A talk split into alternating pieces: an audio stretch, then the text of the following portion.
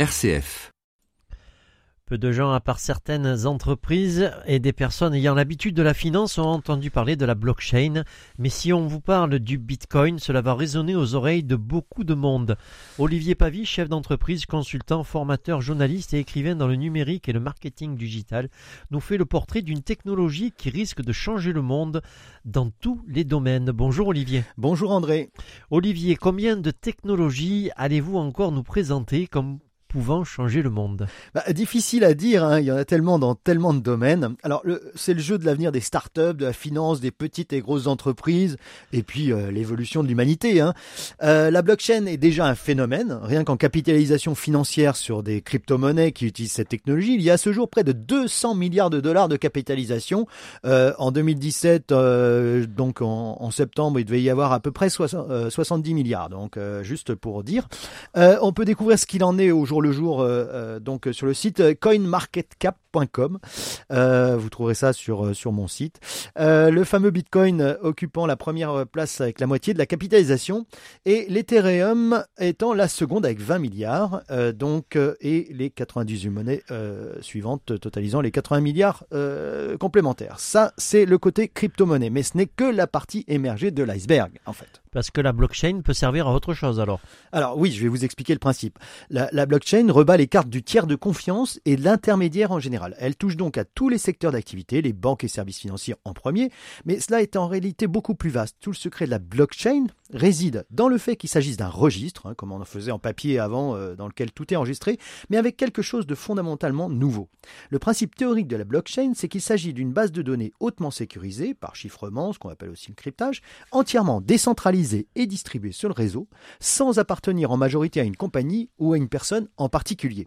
À cela, on ajoute que la moindre transaction est enregistrée puis stockée pour toujours en sachant qu'on ne peut pas créer une transaction qui ne dépende pas de celle d'avant ou qu'elle soit dans le monde. La trace est indélébile. Mais comment est-ce possible cela, Olivier? Alors, la, blockchain n'appartient pas à une personne ou une compagnie grâce à une gestion spécifique de la preuve d'un consensus distribué sur l'ensemble des acteurs. Pas possible d'enregistrer une transaction sans qu'il y ait acceptation par une majorité. Or, il y a plusieurs technologies ou principes fondamentaux qui peuvent être utilisés. Alors, on parle de preuve de travail dans le cas de l'ancêtre, hein, le Bitcoin, qui date de 2009, et, euh, et de preuve d'enjeu dans l'Ethereum. La raison principale de ce changement de technologie, c'est le gouffre énergétique que représente la technologie du Bitcoin Bitcoin, qui requiert beaucoup de ressources, mais alors beaucoup euh, de ressources informatiques pour être tout ce qu'elle est. Le problème de la preuve d'enjeu est qu'elle est un peu moins fiable que la preuve de travail. Alors des monnaies comme Peercoin et Decred utilisent une technologie hybride.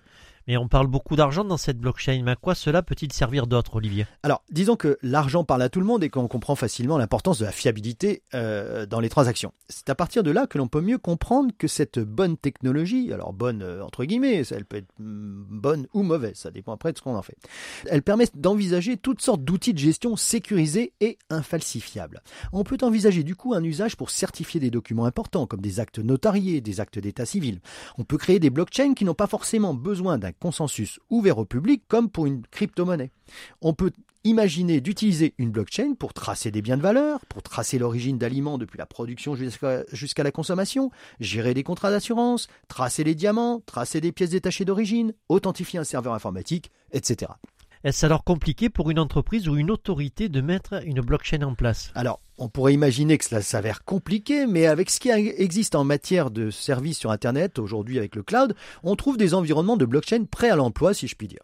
Par exemple, Microsoft a déployé sur son site Azure, son service Azure même, un kit de développement de blockchain. Alors on voit que l'usage est plus du tout dans un domaine utopique. Hein.